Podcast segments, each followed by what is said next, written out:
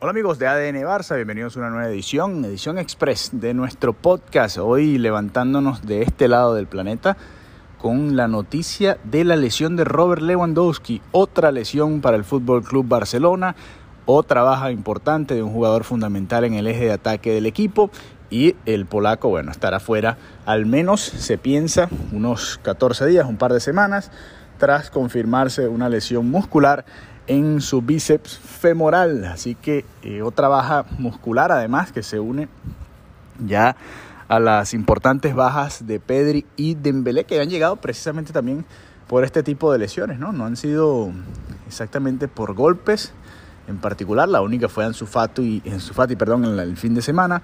De resto han sido lesiones musculares que lamentablemente afectan al equipo. Aquí obviamente habíamos alabado mucho ¿no? la, condición física en la que estaba el equipo. Xavi decía en, las ruedas de prensa anteriores al partido de la Almería que el Barça era uno de los equipos que más corría, que más en forma estaba dentro de la liga, sino el que más. Y bueno, la, la, realidad ahora es que el Barça va a afrontar la llave más importante de la temporada, quizás después de la eliminación de la Europa League, que es esta doble eliminatoria con el Real Madrid en la Copa del Rey, en las semifinales de la Copa del Rey sin tener a sus jugadores claves ¿no? en el eje de ataque. Ya se había sufrido bastante contra el Manchester United sin Pedri, sin Dembélé. Eh, y bueno, ahora tampoco estará Lewandowski, ¿no? Se une a esa baja importante para el partido. Es la única baja prácticamente, más allá de bueno, Dembélé y Pedri. De resto eh, volverán los habituales en defensa, suponemos.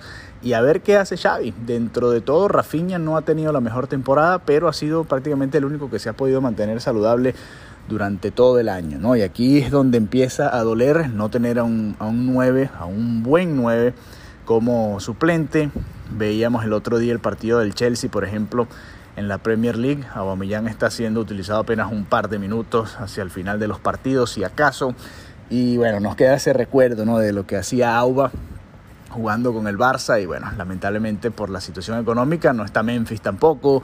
Eh, a ver, el Barça se ha ido quedando sin opciones, producto de todo el contexto en el que está, más las lesiones, y ahora le toca afrontar esta eliminatoria contra el Real Madrid con este panorama, ¿no? Este partido de ida en el Santiago Bernabéu eh, el próximo jueves, a ver cómo se recupera el equipo después de los dos eh, golpes duros ante Manchester United y el Almería. Estará Gaby, esa es la buena noticia estará Gaby en este partido de semifinales y después se perderá el partido del fin de semana por acumulación de amarillas nuevamente en la liga. Pero bueno, por lo menos estará Gaby en este partido y a ver qué sucede, ¿no? Suponemos que Ferran, suponemos que Ansu Fati serán las respuestas. Vamos a ver si los utiliza a los dos, por ejemplo, en esta ocasión. La verdad es que no tiene mucho más de dónde eh, tomar Xavi y si ya el banco de suplentes estaba eh, bastante despoblado de talento para entrar y cambiar las situaciones de juego, pues imagínense ahora con la baja de Robert Lewandowski. Aquí es donde, bueno, eh, el, tener que jugar todos los partidos, ¿no? Sabemos que Lewandowski siempre quiere jugar, pero el tener que jugar todos los partidos siempre, pues te termina afectando de esta manera, ¿no? No sabemos, eh, y creo que no lo sabremos nunca, si Lewandowski estaba jugando con molestias.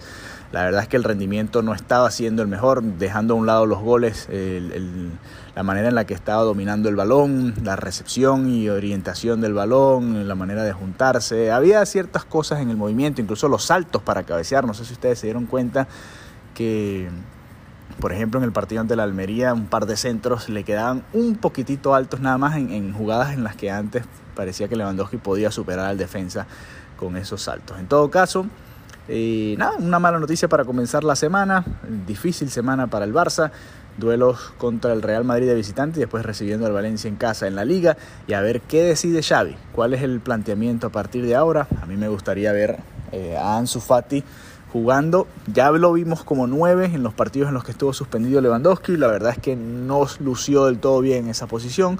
A ver si se anima ahora Xavi a poner, quizás, si quiere jugar con el 4-3-3, que lo dudo, a Ferran Torres como falso 9, Rafinha por la izquierda en el ataque y a Ansu Fati como el wing por el... Eh, bueno, el lado izquierdo del ataque iría Ansu Fati, derecho del ataque iría Rafinha en caso de que quiera jugar 4-3-3, pero lo dudo. Creo que va a volver a tratar de utilizar el sistema de cuatro mediocampistas. Y aquí la pregunta, ¿volverá a jugar Sergi Roberto en ese clásico? Eh, ¿Volverá a jugar que sí? Es que tampoco hay muchas opciones, ¿no? Se queda sin opciones Xavi y el 11 está prácticamente condicionado por todas estas lesiones y por toda esta situación que está viviendo el Barça. Así que bueno, malas noticias para comenzar la semana, pero bueno, ahondaremos más en eso y en el momento que está viviendo el Fútbol Club Barcelona junto a Mariana Guzmán en una edición eh, ya más amplia ¿no? de ADN Barça Podcast. Así que feliz comienzo de semana y nos reencontramos pronto nuevamente, muy pronto.